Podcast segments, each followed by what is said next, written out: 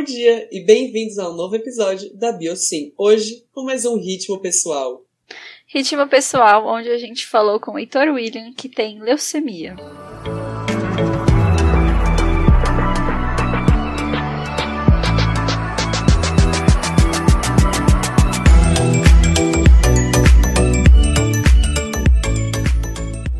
Bom dia, Heitor, tudo bem? Primeiramente, eu queria que você contasse um pouco seu nome, sua idade, onde você mora. E depois disso tudo, eu queria que você contasse um pouco sobre qual, o que é a sua função. Oi, gente. Primeiramente, obrigado pelo convite. Meu nome é Heitor William, tenho 26 anos, sou daqui da cidade de São Paulo. Sou formado em enfermagem, formado em gestão hospitalar e atualmente me encontro nessa situação de paciente oncológico.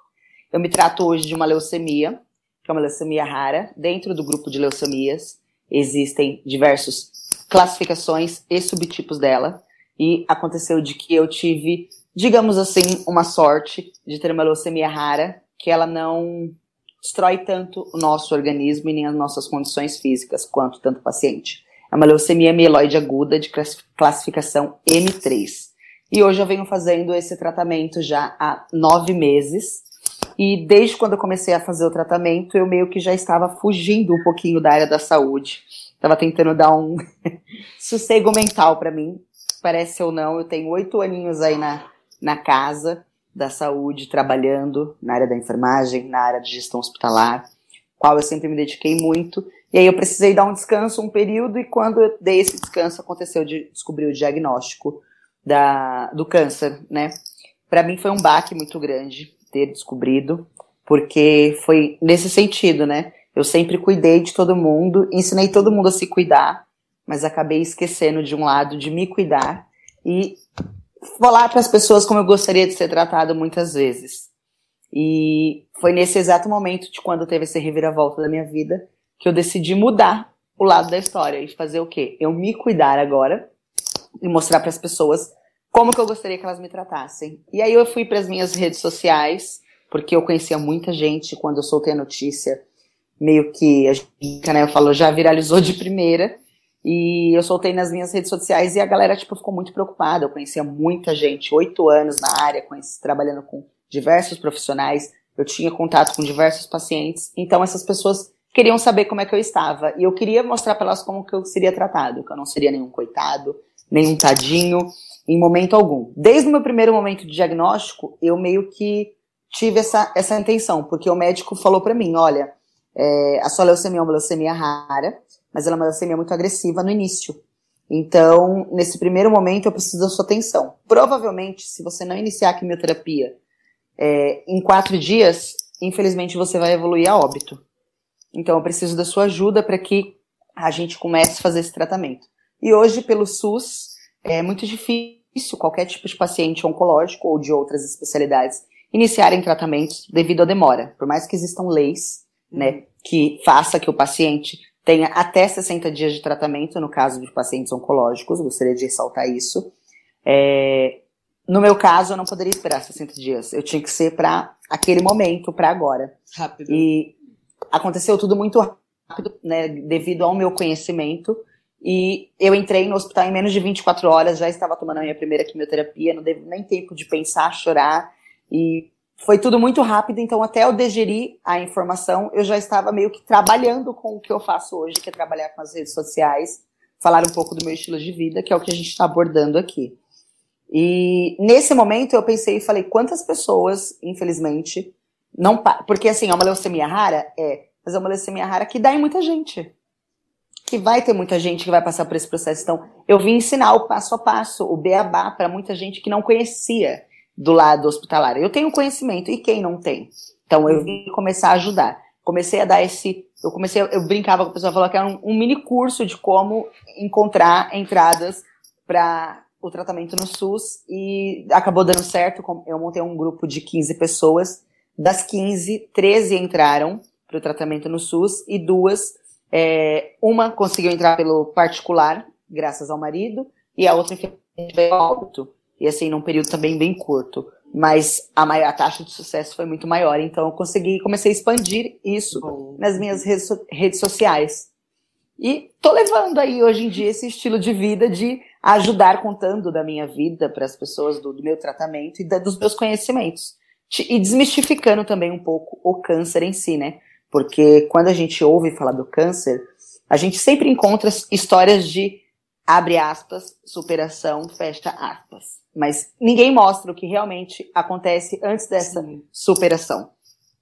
Então, eu tenho contado isso. Eu conto dos momentos difíceis, também conto dos momentos alegres, conto das minhas dores, das minhas dificuldades. Eu não romantizo a doença como muita gente romantiza.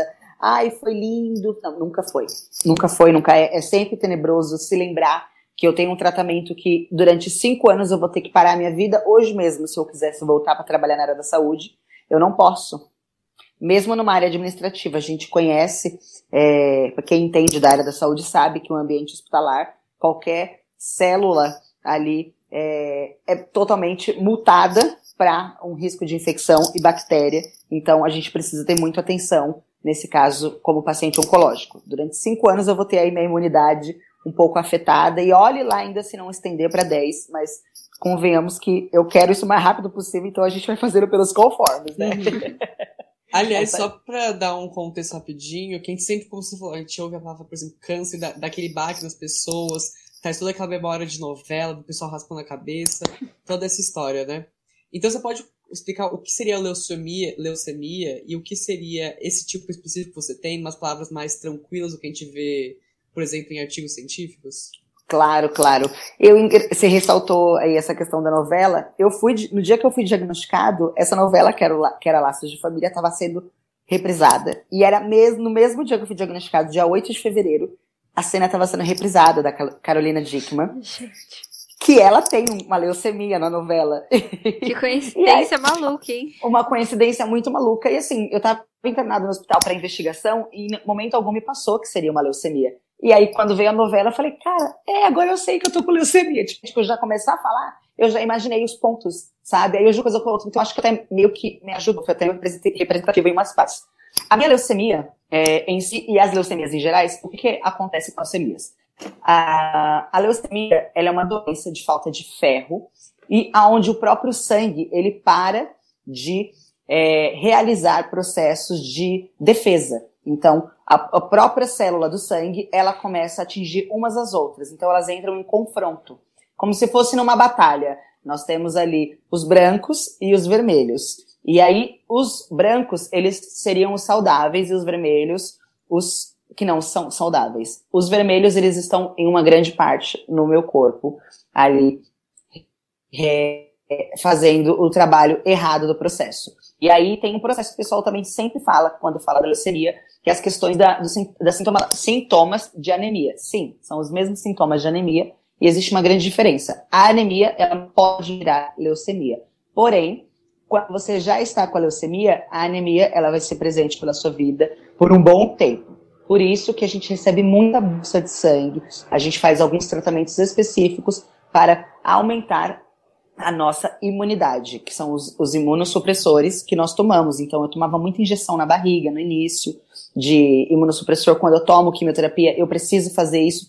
Muitas vezes até diferente de outros pacientes oncológicos. Então, se ah, tenho um câncer de mama, um câncer de ovário, é, um câncer de pele, essas pessoas muitas vezes pode ser que não tomem a quantidade que a gente tomava de imunossupressores. Eu tomava por dia três injeçõezinhas aí, que é a conhecida granoloquine, e elas eram bem pesadas, elas me davam muito efeito, muita dor, eu fiquei com a, a barriga toda roxa. Fui mostrando tudo isso nas redes sociais para o pessoal. E voltando a, a, a, centralizar esse quesito da doença, conforme os glóbulos eles vão aumentando, eles vão atacando a nossa fábrica de sangue, que é a nossa medula óssea.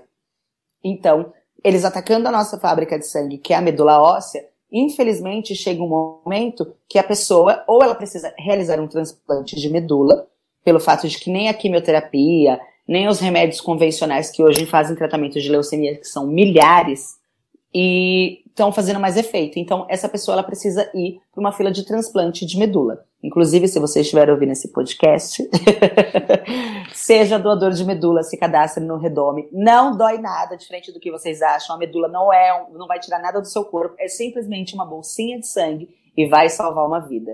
doe sangue também, porque salvou a minha vida muitas e muitas vezes. Inclusive, amanhã é dia de receber sangue. Tô aqui pronto. Delícia de receber é, sangue. Receber um sanguinho aí. Mais uma pessoa vai salvar minha, ajudar a salvar a minha vida. Falando nisso. é bem. Desculpa. Pode falar. Não, eu ia, Pode na falar. verdade, perguntar sobre o tratamento, porque você falou que, na verdade, telesemia é um caso mais raro, mas eu queria saber, tipo, se o tratamento foi algo complicado, se era alguma coisa que os médicos ainda não tinham certeza de como tratar você, como é que ele funcionava esse tratamento. Porque você também contou agora que você doa, que você recebe sangue, você a medula também é uma outra pergunta já, mas a medula você tipo precisa receber de um tempo em tempo ou só em, são só em casos específicos que você precisa receber medula? Legal essa sua pergunta. Ó, centralizando a questão do, da medula em si, como a gente já estava falando sobre ela, quando a gente, quando o paciente ele recebe o transplante de medula de N leucemias, é sempre legal depois vocês que estão ouvindo e também até vocês que estão aqui comigo, de, dar uma olhadinha que estão realmente tem vários, né? Classificações e subtipos. É, eles que entram para a mesa de, de medula, de mesa de cirurgia para receber uma nova medula, é uma vez apenas. Alguns casos precisa ser uma segunda vez porque não tem a pega da medula, que a gente chama a pega da medula, que é o famoso dia D, né? A pega da medula dá início a um tratamento.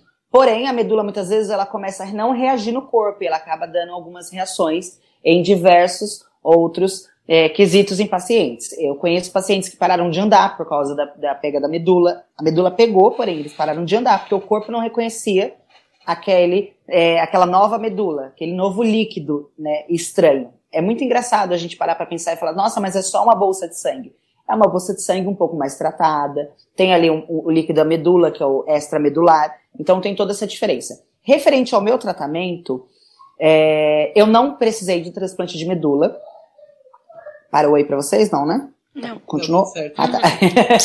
É, eu não precisei do transplante de medula pelo simples fato de que, como a minha leucemia é rara, dela é inicial. Hoje, os médicos têm sim um conhecimento sobre a leucemia mieloide aguda, que é minha, de classificação M3, e por ela ser tão rara assim, eles já encontraram uma solução, que são as quimioterapias orais, que eu faço utilização hoje e desde o primeiro dia que eu entrei no hospital. Foi a primeira quimioterapia que eu, que eu cheguei. A médica nem perguntou direito o meu nome, ela já me apresentou a primeira quimio e falou: Olha, Heitor, ela não perguntou meu nome, ela já sabia. Olha, Heitor, essa é a quimio que você vai tomar, você vai tomar essa quantidade de agora, tal, tal, por tantos dias, e a gente vai começar a te explicar os protocolos. E ali foi um, um já começamos, iniciamos a quimio. Até brinco que eu falei assim: é, eu saí da ambulância com o corpo gelado e já tomei a primeira quimio, não deu nem tempo de esquentar no hospital.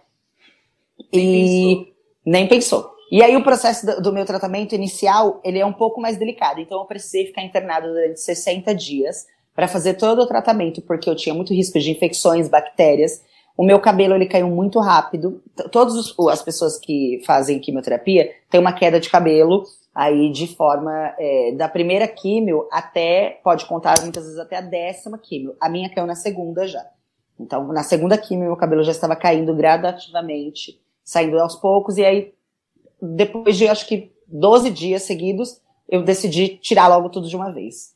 É, nesse processo, a gente fica internado. Eu recebi muita bolsa de sangue, eu recebi muita bolsa é, de plasma, de plaquetas, para fazer o tratamento, porque as plaquetas elas diminuem muito. Então, esses são os quesitos que é raro, que agora eles já sabem. E os remédios oral. Então, todos os dias da minha vida, até eu ser ter essa alta, eu vou tomar essa quimio oral. Então, todos os dias eu tomo uma quimioterapia. Então, nunca estou livre 100% da quimioterapia. Eu já me livrei, é, já tive alta da quimio na veia, que é a endovenosa, e hoje eu estou com a quimio intramuscular. Então, além disso, existem outras metodologias dentro do tratamento. Tanto que a minha quimio que eu tomo intramuscular, ela é, para o meu tratamento, ela é única, que é a famosa MTX. Eu não vou saber soletrar o nome do fármaco completo. Eu acho, fica tranquilo. Complicado essa parte. Porque é um, é um palavrão da língua portuguesa à parte. Literalmente um palavrão. A maior parte deles é, são, né? É, a maior, a maior parte. E é muito engraçado porque dentro do tratamento para leucemia, a única, o intramuscular da MTX só serve para o tratamento da leucemia mieloide aguda. Tem para uma outra outro tipo de leucemia, mas não é tão eficaz hoje ainda. Os cientistas estão estudando a medicina com seu constante avanço. Então, essas é, um, é as minhas as diferenças do meu tratamento. Eu sempre vou precisar da quimioterapia oral. A MTX vai me acompanhar durante um bom tempo, ainda provavelmente um ano e meio a dois anos, que é intramuscular, ou seja, toda semana eu tomo uma injeçãozinha. E se essa injeção ela baixa a minha imunidade, vem uma bolsinha de sangue. A cada 15, ou às vezes a cada uma semana, a cada três meses. Eu fiquei muito tempo sem receber a bolsa de sangue. Amanhã, depois de quatro meses, eu vou voltar a receber a primeira, porque minha imunidade ela deu uma baixada, né? Porém, do meu estilo de vida dentro do tratamento, não mudou muita coisa, né? Eu vou falar pelo Heitor, tá? Uhum. É, eu, Heitor, os médicos costumam dizer que eu sou um milagre. Porque essa minha leucemia, ela dá muita dor no corpo. É, dores musculares, como todas as outras. Porém, ela dá uma, uma enrijecção nos ossos muito grande. Então, assim, para mim esticar os braços, assim, tem vezes que, que você ouve aquele creme crack, aquele crack, uhum. realmente. Eu não consigo mais me levantar, muitas vezes, sem não estar tá apoiando em nada, sabe? Levantar no normalmente. A minha coluna, ela dói muito, principalmente no local onde a gente realiza as pulsões. Eu realizo uma pulsão a cada três, é, eu tava realizando a cada três meses, agora tá indo para seis meses. Então, toda vez que faz a pulsão, de três, três meses tá doendo. Aí vem uma nova, dói um lado esquerdo, aí vai pro lado direito, tá doendo. então, infelizmente, a gente fica com dor ali naquele, naquele local. Outra coisa que também a gente passa durante o período de tratamento. Eu, eu tinha uma vida muito ativa. Antes de tudo isso, eu tinha um hobby muito legal, que eu era DJ nas baladas de São legal. Paulo, da Rua Augusta. Toquei muito na Rua Augusta, que hoje está se reerguendo pós a pandemia. Então, esse é um hobby que hoje eu não vou conseguir voltar. Porque eu não consigo mais passar uma noite inteira acordada, porque quem tem a leucemia, um dos sintomas que a anemia ela tem para sempre dentro do processo é a sonolência. Eu tenho um sono já até fala assim, esse sono não é meu, ele é de metade do Brasil que tá passando sono, que tá acordado com insônia, é meu. Então, assim, eu tenho um sono muito grande, eu, eu consigo dormir tranquilamente 24 horas se não me acordarem.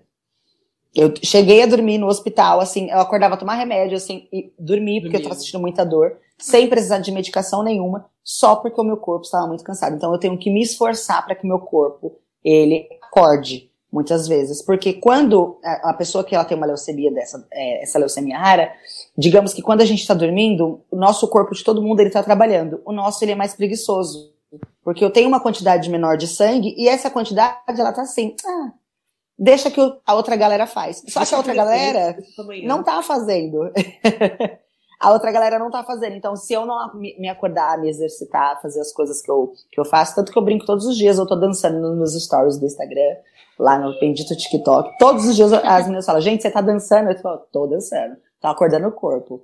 Então, porque é uma, é uma, uma forma. Antigamente, eu nunca fui de fazer academia, mas eu sempre andei muito. Hoje em dia eu não consigo andar muito pelo fato da fadiga, ter uma fadiga extensa.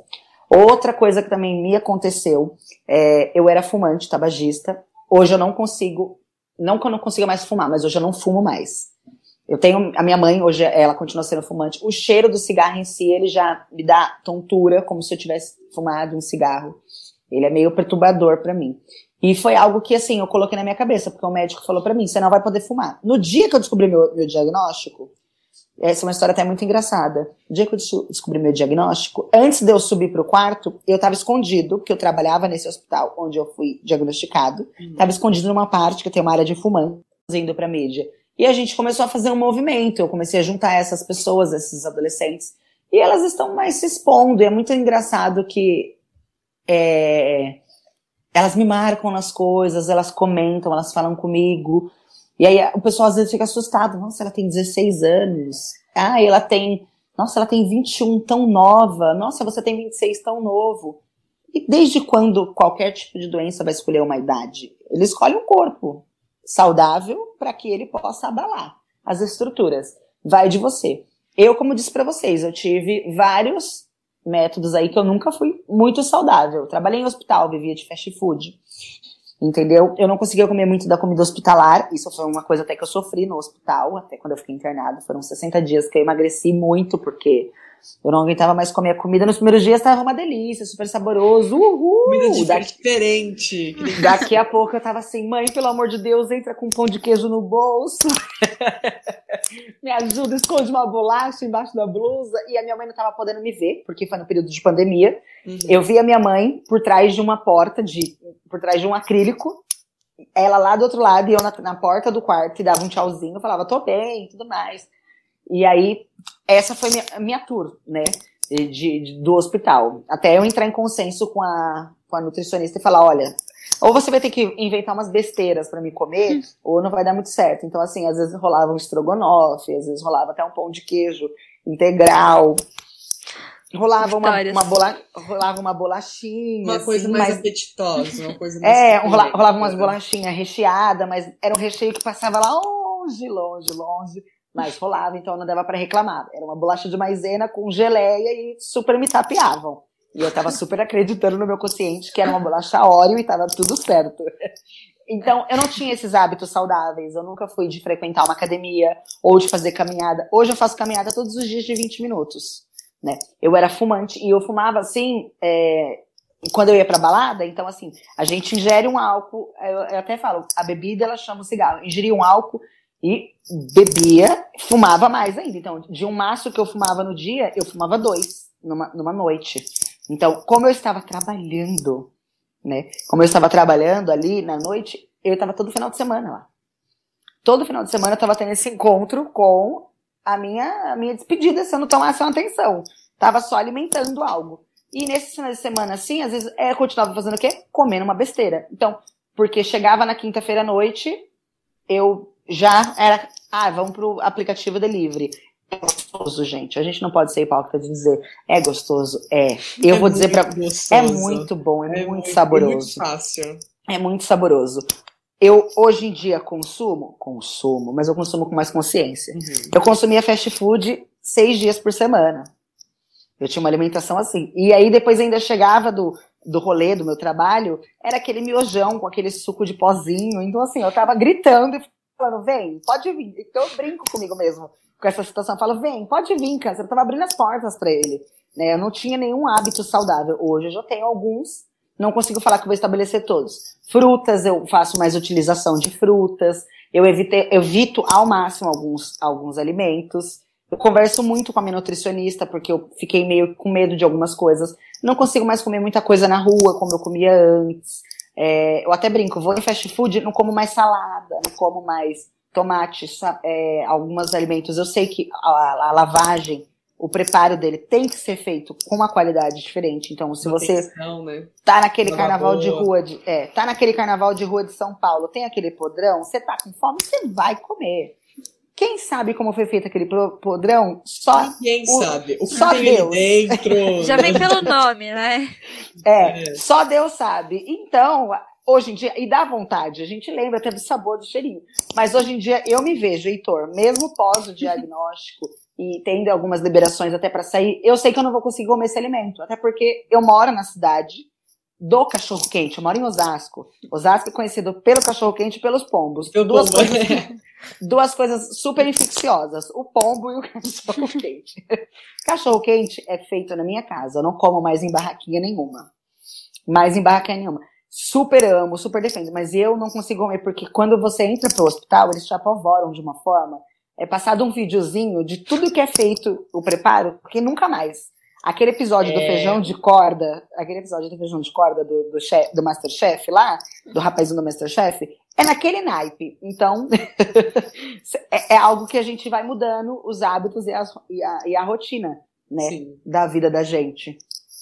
E Heitor, uma pergunta, por exemplo, quando você estava lá no hospital, há um tempo atrás, o dia que médico, o médico sentou com você e falou assim, você, te deu o diagnóstico. Você lembra o que você sentiu, o que você pensou? Como é que foi lidar com tudo isso? Olha, é... Eu falei, eu falo, hoje eu brinco com todo mundo, eu falo que foi um silêncio ensurdecedor que nem a Anitta sentiu, né? Mas foi literalmente um silêncio, porque eu tava conversando com um médico, né, no, no, corredor, como eu comentei, né? Meu caso foi um caso muito atípico. Muitas vezes acontece do médico não ter pudor de falar para os pacientes, como muitas vezes eles têm a sensibilidade. Eu travei na hora e eu não conseguia falar o sim ou não, eu só balancei a cabeça e aí ele falou, mas tá tudo bem? Aí eu digeriu tudo bem. Eu falei, não, tudo bem, vamos, vamos tentar já uma vaga. Vou ligar para alguém aqui que eu conheça para ver algo. Ele falou, ah, então tá bom. O hemato provavelmente vem amanhã a partir do meio-dia para te ver. Aí eu falei assim, ótimo.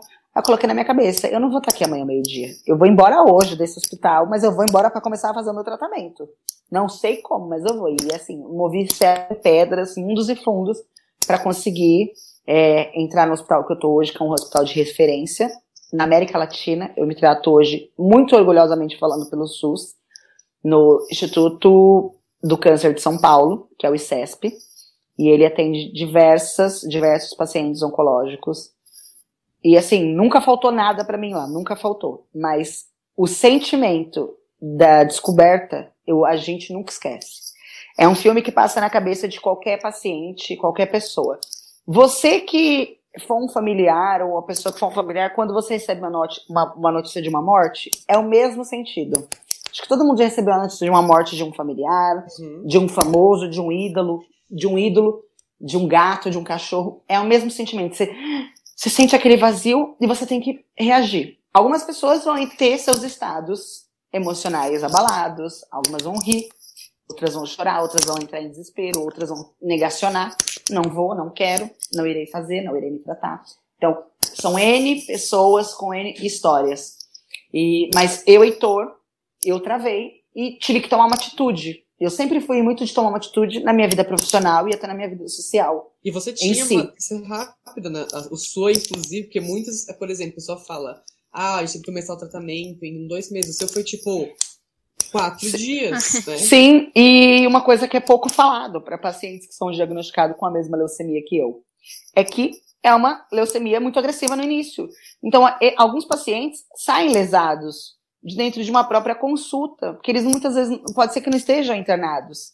E eu falo, hoje eu coloco a boca no trombone, tanto que eu, eu briguei com um médico de um paciente, um, um, um seguidor meu que é paciente, ele veio falar para mim que eu estava falando que eu fiz errado de ter falado para ele. Eu falei, não, eu fiz certo. O senhor vai me desculpar. O rapaz saiu com, com um diagnóstico. Ele estava com a quantidade de blastos, assim como a minha, no corpo, né? Que era a quantidade é, de leucemia no corpo. Então ele estava com ele tava com 92. O médico mandou ele para casa e procurar um postinho de saúde. Eu falei para ele, você vai atrás. Quando ele conseguiu entrar pelo convênio, o médico falou para ele, ainda bem que você entrou. Ainda bem. De 80, ele foi para 98. Dos 93, ele foi para 98 em menos de 24 horas. Muito rápido. Porque ali, ao mesmo o tema emocional dele trabalhando, depois um diagnóstico, a família toda falando, porque é uma reação que você não sabe. A primeira coisa que você pensa, gente, não adianta. Eu falo isso para todo mundo. A primeira coisa que você pensa quando você recebe o diagnóstico, e isso não vai mudar. Eu não, não vai ser o Heitor, não vai ser a Globo, não vai ser o jornal, não vai ser hoje o nosso bate-papo. Vai demorar muito para o, o mundo evoluir para isso. É que o câncer é a morte. E eu senti isso. E eu não queria morrer eu falei, cara, eu tenho tanta coisa para fazer, eu não fui nem na Disney ainda, eu brinquei, né? Eu nem fui nem na Disney ainda, como que eu não posso morrer? Eu falei, né? Não posso morrer, tem show da Ivete Sangalo, eu sou fã da Ivete, né? Tem show da Ivete Sangalo ano que vem. Tem muito não posso... show pra ir ainda, que isso? É, eu falei, não, tem show ano que vem, não posso ir. E aí, depois, eu brincando com as enfermeiras, assim, depois que eu já tinha conseguido minha vaga, eu indo embora, conversando com elas, eu falei, vocês estão chorando por quê? Eu não vou morrer não, filho, ainda vou pra Disney, ainda vou pra muito show de Ivete, vou voltar aqui pra atormentar vocês, ó, oh, eu vou dar advertência para você, viu, o seu jaleco tá amarelado, brincando com as meninas lá, né?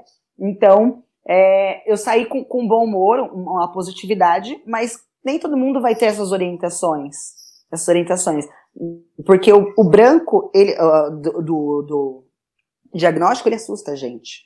E se o paciente ele não tiver preparado psicologicamente e não buscar também ajuda, porque não é porque a gente está nesse bate-papo, nessa conversa séria, que eu hoje não faço uma terapia, que eu hoje não procure uma ajuda, porque eu acho que é totalmente necessário, é de extrema necessidade para qualquer paciente oncológico e o familiar, aos familiares ao redor. Porque não só o paciente fica doente, como a família.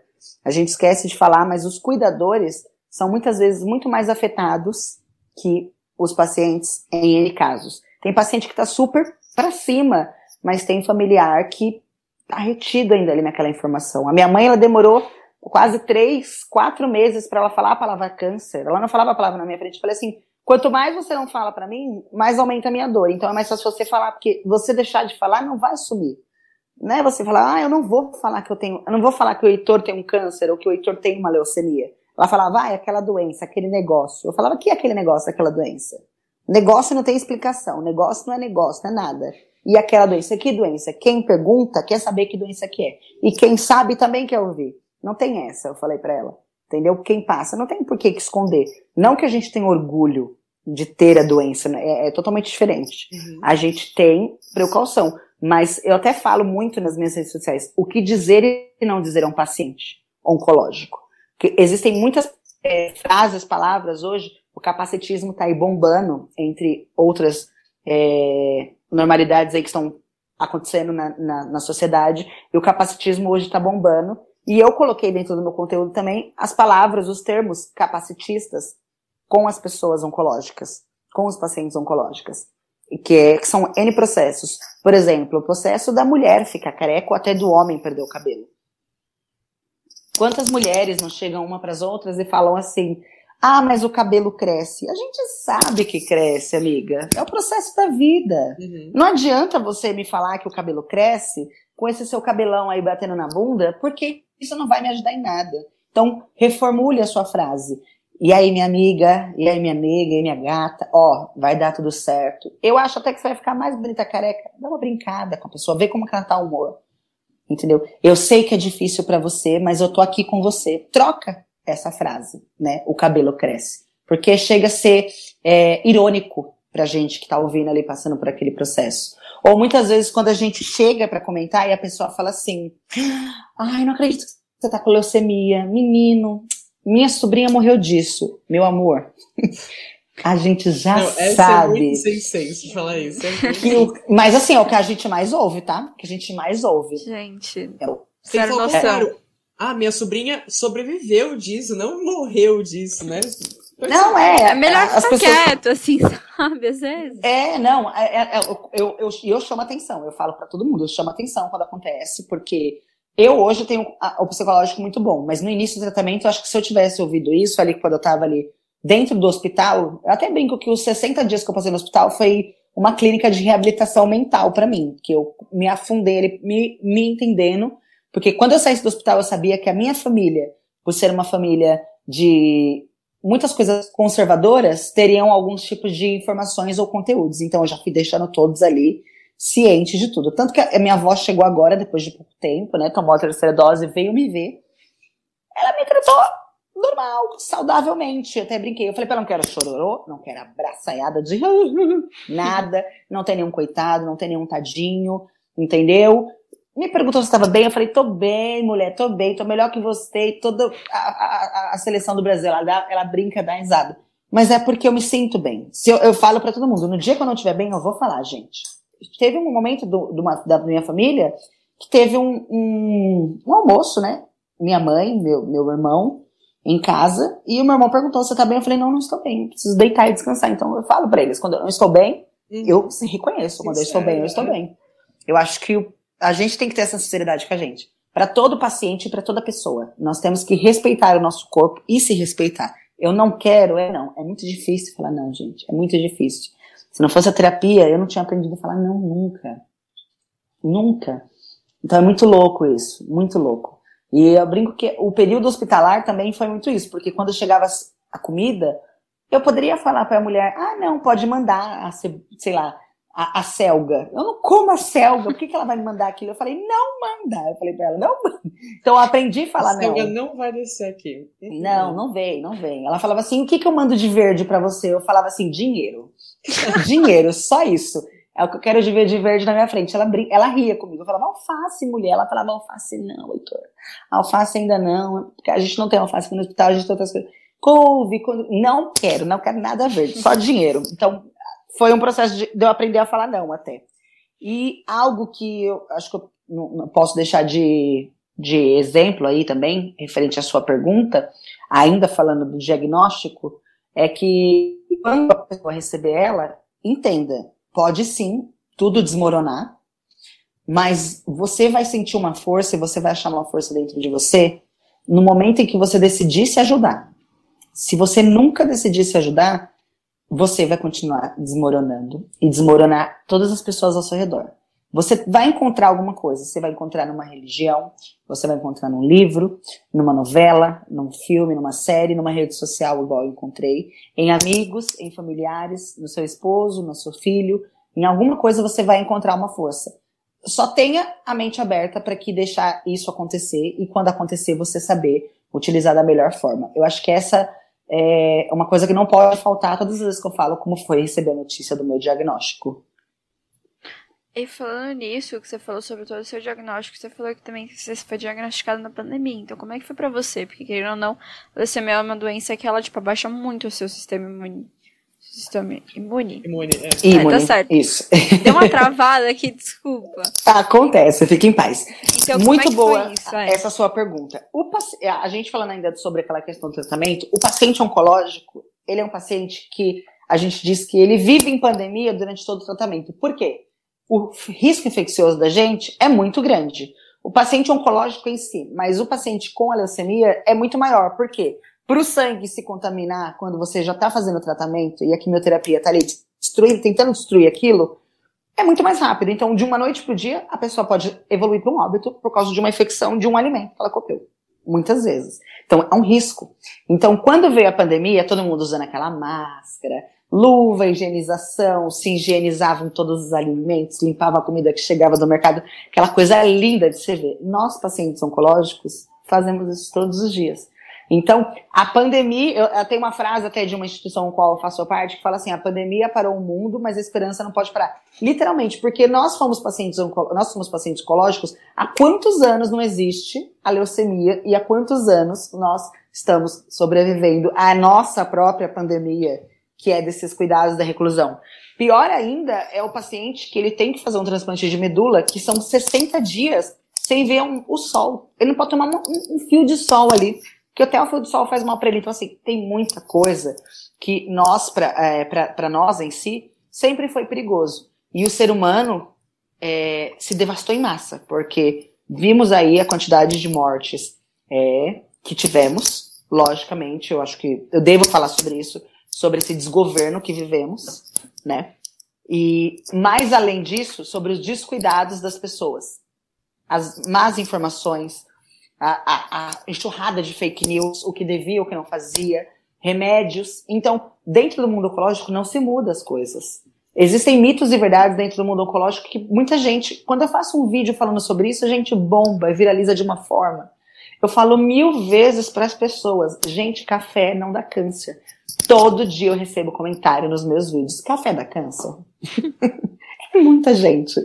Então, então a, a, a, leva de informação parece que às vezes ela entra e não sai. Foi o que aconteceu com a pandemia. Então, pra gente que foi, pra mim que foi na, na, na oncologia, eu já estava tendo todos os cuidados, uhum. porque como eu trabalhava na área. E aí, quando falou que eu tinha que ficar mais recluso ainda, eu falei, ai, minha filha, põe numa bolha, que tá tudo certo, e a gente fica por aqui. Falei pra ela, tem até um filme já que é inspirado nisso, a casa toda de bolha lá, a menina trancada nos vidros, pode me colocar, quem sabe até assim, um namorado, tá tudo certo.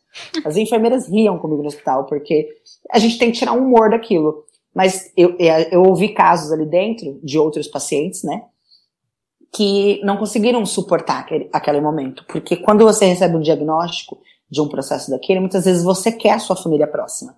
Como eu falei pra vocês, eu fiquei 60 dias sem ver nenhum familiar, sem ver a minha mãe. E tinha um rapaz ao lado que a mãe dele estava vindo do Amazonas, bem naquele período que o Amazonas estava tendo aquele surto uhum. muito grande. E o que, que aconteceu? Ele precisava ver a mãe dele porque ele estava definhando em cima de uma cama. Ele não estava se sentindo bem. O, o tratamento estava indo por água abaixo por esse simples fato. E ele precisava daquele acompanhamento, ele precisava da mãe dele. Então a mãe dele teve que vir fazer todo o processo e o hospital entendeu essa situação. Então isso é muito legal de se falar. Eu conto sempre isso quando a gente fala sobre a pandemia, mas que todo mundo teve que ter os cuidados. Todo mundo teve que ter os cuidados. Lógico, esse paciente foi um caso específico, mas acho que a maioria de nós que passamos por esse período oncológico sofremos muito, muito, muito, muito. O que vocês que estão fora disso, e espero que continuem, não precisem, nem imaginam, sabe? Nem imaginam, não passa pela cabeça de vocês quanta coisa a gente faz a mais. É, o paciente oncológico ele não pode ficar um dia sem tomar banho, porque a gente tem um risco de infecção de urina, pelos, pela nossa urina, de, pela, pelas fezes. até pelos alimentos, é a escovação, a escovação bucal, ela tem que ser muito bem feita, tem uma pasta específica, um, um enxaguante bucal específico. Tem muito paciente que não tem acesso. Hoje mesmo eu, eu dependo do INSS, porque eu não posso voltar a trabalhar. Infelizmente, eu ainda não tenho a minha pasta de dente. Eu não posso comprar todos os meses a minha pasta de dente. Se o hospital não manda, se, né, para mim, eu fico só com o meu enxaguante bucal. E vou fazendo todos os meus cuidados. Só que a gente não pode se bitolar a, a um certo momento, como aconteceu na pandemia. Quantas pessoas não, não respiravam na pandemia, né? A gente entende essa situação, então a gente viu muita gente bitolada, né, com a cabeça ali fixa. E é a mesma coisa no, no tratamento oncológico. Muita coisa vai ser muito difícil. Eu vou levar ao pé da letra o que a minha médica falou para mim, que eu não poderia comer um fast food. Eu não vou levar ao pé da letra, porque eu ainda sou uma pessoa, eu brinco que eu sou um adulto jovem. Então, se eu posso ter um periodinho ali, um, um, eu falo que eu tenho uma, uma, um dia do lixo, uma férias, eu vou, vou comer, eu vou comer, mas eu sei que ali eu já não vou comer com uma salada, não vou comer com um bacon, ou se eu for comer com bacon, o bacon tem que ser de uma outra forma. Vou saber qual é o tipo de fast food que eu tô comendo. Manejar os cuidados, né? Esse, manejar, esse manejar os cuidados, né? É, agora mesmo vai vir uma ação de uma rede de fast food muito grande, até qual que eu vou fazer a campanha é, que é, é, é, é perdão, é, trazendo aí, convertendo os valores dos lanches para crianças com câncer e famílias que são acolhidas por uma instituição. Fiquei muito feliz pelo convite e eu vou estar tá lá. Você acha que eu não vou comer aquele lanche? Eu vou, mas nos meus cuidados. Ainda brinquei com as meninas. Falei, ah, vou tentar lá na cozinha pra ver se tá tudo limpo, hein? Ela falou, não, pode entrar, tá tudo certo. Eu falei, então, eu vou estar tá lá, mas assim, eu tenho o meu cuidado. Eu sei que eu comi aquele lanche lá, eu não posso comer um outro amanhã mudou um pouco a situação. Daqui um tempo, uma coisa que muito me perguntam, daqui um tempo a sua vida vai voltar ao normal, vai, você vai querer, comer, vai poder comer? Vou. Mas quando você deixa de fazer algo, você não quer voltar uhum. excessivamente, né? É igual o vício que eu falei para vocês sobre o tabagismo. Eu, eu penso, sonho com cigarro direto. Isso eu já falei para minha terapeuta. É muito difícil, como eu tenho minha mãe, eu tenho amigos gente, é muito difícil. Mas eu sei que se eu colocar um cigarro na minha boca ali, vai ser muito diferente o processo, né? Vai ser diferente. Então, eu me cuido, me cuido ao máximo, ao extremo. Se um dia acontecer de me encontrar na rua, eu estar tá fumando um cigarro, eu caí, caí, mas eu vou tentar sair dali. Porque hoje eu tenho a ciência disso, mas antigamente não me passava pela minha cabeça, né? Não me passava. Mas agora a gente está indo direcionando para o nosso final, se tiver tudo certo. E a gente vai fazer umas perguntinhas agora. Tá certo. Bom, nossa primeira perguntinha é se você tem alguma frase que você acha legal, que você leu em algum livro, que te inspira, que você fala para si mesmo. Algo que você ouviu alguma vez e gostou. Olha, eu tenho essa frase, ela tatuada no meu braço, que ela, antes né, de acontecer tudo, que é uma frase de uma música que é felicidade é só questão de ser. Eu tenho essa, essa frase. Eu levo ela para minha vida porque em todos os momentos, antes, durante o processo e depois, ninguém é feliz 100%. Eu até brinco que eu falo assim que eu não consigo entender quem consegue acordar feliz. Muitas vezes. Tem dia que a gente não consegue acordar naquela felicidade. Mas tem dias que a gente acorda de si próprio. A gente acorda exalando. E quando a gente é feliz, a gente não tem que ter medo de mostrar para o mundo, independente da sua cor, opção sexual, escolha política, religião e o que seja. Eu acho que ser feliz é um quesito da pessoa. E a gente precisa respeitar porque a vida é particular. Mas uma frase que eu tenho levado para minha vida mesmo agora, assim, que é, eu adotei para o meu, meu exemplar em si, inclusive vai vir um, futuramente um, um e-book, que é Seja o protagonista da sua vida. Ser o protagonista da sua vida. Que eu vivi muito em prol de serviço, estudos, família, é, relacionamentos, e eu esqueci muitas vezes de viver em prol do Heitor, em prol de, da minha vida, do eu mesmo. Então, hoje eu sou o protagonista da, minha vida. Eu não quero, eu não vou, eu não posso, eu não faço. Então, hoje eu sou o protagonista da minha vida, sabe? Então, essa é uma das frases que eu, que eu tenho em mim, assim, que eu levo. É, e agora, nossas outras perguntinhas são recomendações em geral, mas uma música que você gosta, um filme, uma série, a música da semana, o filme, o último filme que você assistiu e gostou. Olha, não você clichê ao ponto de dizer, ah, eu gosto da culpa das estrelas, não, porque eu, eu fico doido quando eu vejo alguém falando disso. Até porque vocês precisam, as pessoas que estão aqui nos ouvindo e a quem vai assistir, revejam o conceito de filmes e experiências oncológicas que a mídia leva para vocês, tá bom? Como eu disse para vocês, não é bonito se romantizar algumas coisas.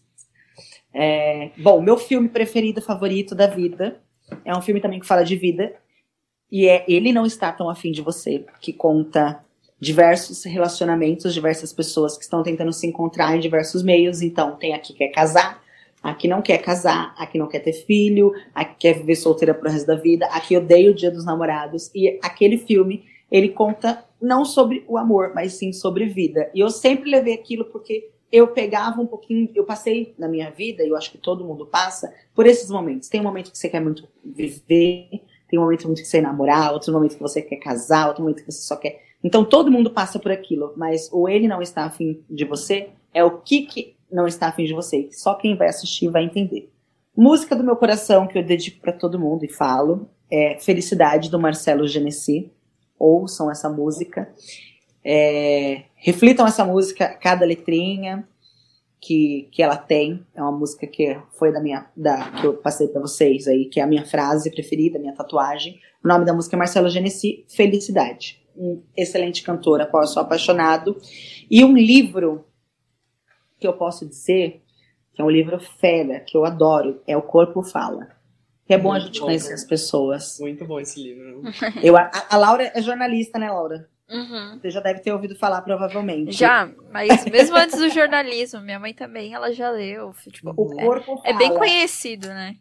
Eu acho que esse livro, ele, ele me ajudou a ele, eu me destravar em N coisas. Hoje eu tô falante, gente, eu não era te falar, não. Minha vida nunca foi exposta, não, nunca teve isso. Aí quando eu tava internado, eu sempre. Eu fiz um, eu fiz um semestrinho ali de publicidade e propaganda, quando eu meio que tava assim, ah, eu não sei se eu fico na saúde, não, não. E aí a professora, uma professora japonesa minha, falou assim: Olha, leiam esse livro, O Corpo Falha. Eu falei, ah, tá bom, senhora, um dia a gente lê. E esse dia chegou e eu li no hospital, e assim, eu tava olhando pra tudo. Depois daquele livro eu fiquei assim, saturado, olhando pras pessoas. Se a enfermeira uhum. olhasse a sobrancelha de lado, eu tava assim, e aí, o que, que você tá fazendo, filha? Você tá olhando pra sobrancelha? pra mim. Mas ele, ele é incrível. Eu acho que é, é um livro para se indicar pra todo mundo. É um livro que você vai aprender muito sobre tudo, tudo. Você vai ter uma, um pedaço assim na palma da mão de, de facilidades. E, e fala... você tem oh, não, você tem algum arroba no Instagram que você Ai. queira comentar? Que você até falou que você tinha uma outra Sim, sim, sim, sim. É, o meu, logicamente, arroba Oi Sou Heitor, para quem não me conhecer. Todas as minhas redes sociais vocês vão encontrar como arroba Oi Sou Heitor. Eu estou, estou em todas as plataformas de vídeo, então vocês vão me encontrar pelo TikTok, pelo Instagram, pelo Kawaii, pelos Shots do YouTube. E outra plataforma que vier, eu vou instalar, vocês podem ter certeza, explodando tudo de vocês. Uma hora vocês me encontram. E eu queria muito deixar aqui também o arroba Comitê de Pacientes da Abrali, que é uma associação onde eu faço parte, a Abrali, Associação de Linfoma e Leucemia. E eu faço parte desse comitê de pacientes, que ele é totalmente voluntário, e a gente dá apoio para outros pacientes. Como eu já fazia isso na minha rede social privada, eu quis transferir esse serviço, porque eu, Heitor, não tinha acesso a, a, pegar um paciente e mandar ele para um psicólogo, para um médico, ou por causa de uma falta de um medicamento. E eu consigo hoje dar essa assistência para esse paciente pela Braille. Então, se você conhecer alguém que hoje tem alguma doença no sangue, ou até talassemia, que também é uma outra doença do sangue, mas isso é uma história para outro capítulo.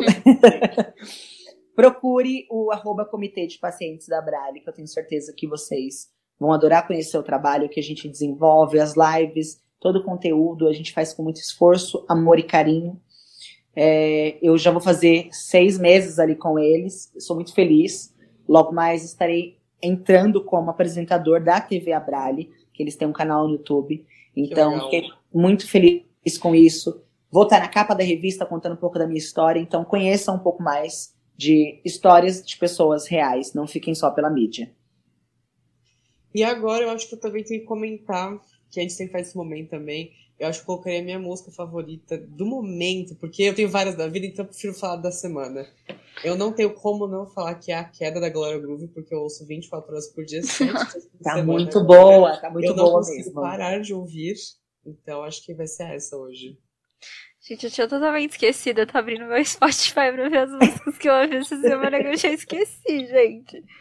Mas acho que recentemente uma que eu gostei muito, que eu tipo, descobri essa semana também, chama Summerland, de uma banda chamada Half Alive. É bem legal também. Eu sei sempre umas coisas, tipo, mais aleatórias que ninguém conhece, mas tudo bem. Olha, eu vou É bem pegar legal. um gancho pra vocês aí. Eu não tenho nem como dizer que eu só tenho uma música na semana, porque como eu estou trabalhando com isso, nessa era de dancinhas e TikTok da vida, Uhum. tem música todo dia, então Mas eu vi não tenho assim, como es- escolher. Mas a queda também, eu acho que ela tá aí em ascensão pra mim também, se for pra colocar da semana, viu? Eu não gosto porque essas músicas estão, tipo, no, é, famosas, populares, eu nunca gosto. Eu gosto de música mais, tipo, que todo mundo já esqueceu. Mas não, essa não, não teve como. Não teve como passar, né? Não. Essa realmente tá lá no topo. E agora, por fim, Heitor, eu queria te perguntar é, como você acha que é a diferença entre o Heitor pré e pós-diagnóstico? Boa pergunta, boa pergunta, Enzo. É, o Heitor pré, né, o antes diagnóstico ali, ele era o Heitor é, vida louca, né, para não dizer aquele, aquela palavrinha, que topa tudo. Tem aquele programa do Silvio Santos, topa tudo por dinheiro, mas eu era assim, topa tudo por topa tudo mesmo. Então assim, eu era topa tudo para tudo. Eu estava em todo, eu, eu até brincava, eu falava, eu estava em todos os lugares, em todas as festas, em todas as viagens. Eu te conheci, por exemplo, no Instagram, e você falou assim: "Ah, tô indo viajar com meus amigos". Aí eu falava assim: "Tem uma vaga aí para mim?" E ia, sabe? E fazia amizades tanto que eu conheci muita gente, muita gente mesmo, nessas daí. Então, conhecia não, eu conheço muita gente, né? Então eu viajei muito com muita gente. Hoje em dia, eu prefiro eh, o novo Heitor, ele continua sendo topa tudo, mas ele é um topa tudo mais. Nunca deixei de estar com a minha família, tá? Eu, eu- eu nunca deixei, mas eu topo tudo mais com a minha família. Eu acho que os meus amigos é, sempre estão próximos, mas os meus colegas que sempre foram de maior parte, que todo mundo tem muito colega no mundo, ah, ele é meu colega, meu colega, meu... essas pessoas, elas, eu já não topo tudo mais com elas. É, eu nunca fui, eu, eu até brinco com todo mundo, eu falo, eu tenho muito amigo que tá famoso hoje, que esteve famoso. Eu vivi muita festa, então vocês imaginem quantas celebridades, quantos artistas, agora blogueiros, eu não conheci e tive a oportunidade de pegar gancho com eles. Eu faço hoje o meu próprio corre.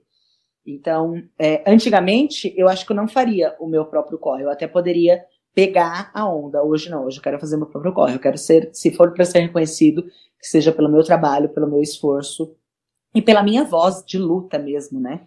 Que ainda é, hoje é única, porque, como você disse lá, a outra menina que eu falei lá, a influência, ela não é mais uma paciente oncológica. Então, assim, ela, esteve, ela tem um pós-câncer, então a vida dela é um pouco diferente, ela já não fala tanto, né? Hoje eu tenho uma luta aqui. Eu não sei como vai ser o meu pós ainda, eu posso dizer de hoje. Enquanto eu estou aqui, eu quero ser reconhecido. E o quão puder, isso é importante para mim. Então, o Heitor mudou muito esse pensamento de ser mais entre. Deixei de ser entre nós para ser entre eles. Os meus eles são a minha família e os meus amigos. E eu não posso dizer que meus amigos, gente, eu posso contar em uma mão só, porque eu tenho 10 amigos contados, então são duas mãos. contados. Mudou um E pouco a assim- expressão, mas tudo certo. É, deu muito certo, porque assim, de 10 amigos, eu até brinco, eu falo, oito foram doar sangue, dois não puderam porque era magro demais, aí não tinha como. Então eu falo assim, eu sei que vocês são os meus amigos mesmo, tiveram comigo em todos os momentos, foram para a porta do hospital quando eu tive alta, foram na minha casa logo no meu aniversário, fizeram uma surpresa, fizeram uma compra, isso eu não deixo de falar, fizeram uma mega compra, coisas até que a minha própria família depois deixaram de fazer, até hoje os meus amigos fazem. Então eu não tenho, eu até falo que os meus amigos é, tem uma, uma frase é, religiosa que diz que há amigos mais chegados que irmãos. Eu tenho realmente, né? Hoje eu não falo mais com, com o meu irmão, é, mesmo depois pós, pós-diagnóstico, por um fato de que eu sou um homem gay e ele achou que o câncer ele iria me curar desse quesito pelo fato religioso, ele não Fez me aceitou. sentido, bateu super a ideia. Ele acreditou super que, tipo, ah, agora tá com essa doença, vai entrar pra dentro de uma igreja, vai se converter e tudo mais. E assim, eu acho que cada, ca- cada, cada cal no seu quadrado, então não cabe a mim estar embaixo de. Não me vejo hoje embaixo de uma igreja. E também não me vejo nem aqui, nem hoje, nem daqui a 10 anos sendo um ex-gay. Quem for, me desculpe, até tenho amigos que estão, mas é, eu, eu hoje não falo mais com meu irmão por esse motivo. Não tenho vergonha de expor. Eu acho que a vergonha tem que ser maior é dele. Para mim não tem a vergonha nenhum, que eu continuo sendo livre, feliz e vivendo todos os dias. Então, a minha família, que é minha mãe, as minhas primas, minhas tias, tenho muito contato, estão sempre comigo, deram todo o apoio nesse processo também, todo mundo. E os meus amigos que estão sempre comigo vão estar juntos comigo nesse pós, eu acho nesse, nesse momento e no pós, com certeza vão continuar aqui. Muito que bom, adorei toda fala. E agora é a hora que você pode dar o seu tchauzinho. Se quiser Ah. um tchau, Ai, quero agradecer novamente o convite de vocês. fazer foi Né? todo nosso. Que se você, eu falei pra vocês aqui, né? Se vocês não me parassem, a gente ia fazer seis episódios de podcast. agradecer a Laura, agradecer ao Enzo, que acabou me encontrando em algum momento. Não sei por onde ele me achou, mas que bom que você me achou, porque eu fico Nem muito eu sei feliz. como eu acho as pessoas. Às vezes eu só. Puf. Eu sempre pergunta: Nossa, mas de onde é que você achou o perfil? Gente, eu não tenho a mínima ideia. Eu sei que uma hora eu acho.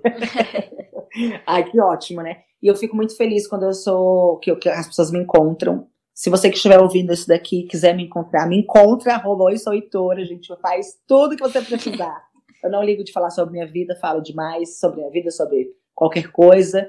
Vamos ser amigos, vamos ser é, estudantes, profissionais, vamos trocar experiências. Eu acho que da vida a gente leva a melhor parte são experiências. Agradecer quem está ouvindo também, que continue aqui, sempre ouvindo, dando o devido valor para o trabalho do Enzo, trabalho da Laura, e que vivam a vida de vocês, independente de qualquer coisa, independente de qualquer opinião. As opiniões elas vão te afetar, sim, né? Mas existe uma frase que ela virou meme, eu acho que ela é tudo para mim, inclusive eu adoro repeti-la. Eu falo: levanta a coroa, prin- levanta a cabeça, princesa, senão a coroa cai. Eu É. adoro essa. Ela é o meme. Então, assim, te atingiu? Levanta a cabeça, princesa, senão essa coroa cai. Então, bola pra frente, que na vida a gente se encontra. Exatamente. Então é isso. E nunca se esqueça, seja e crie A sua própria sinfonia.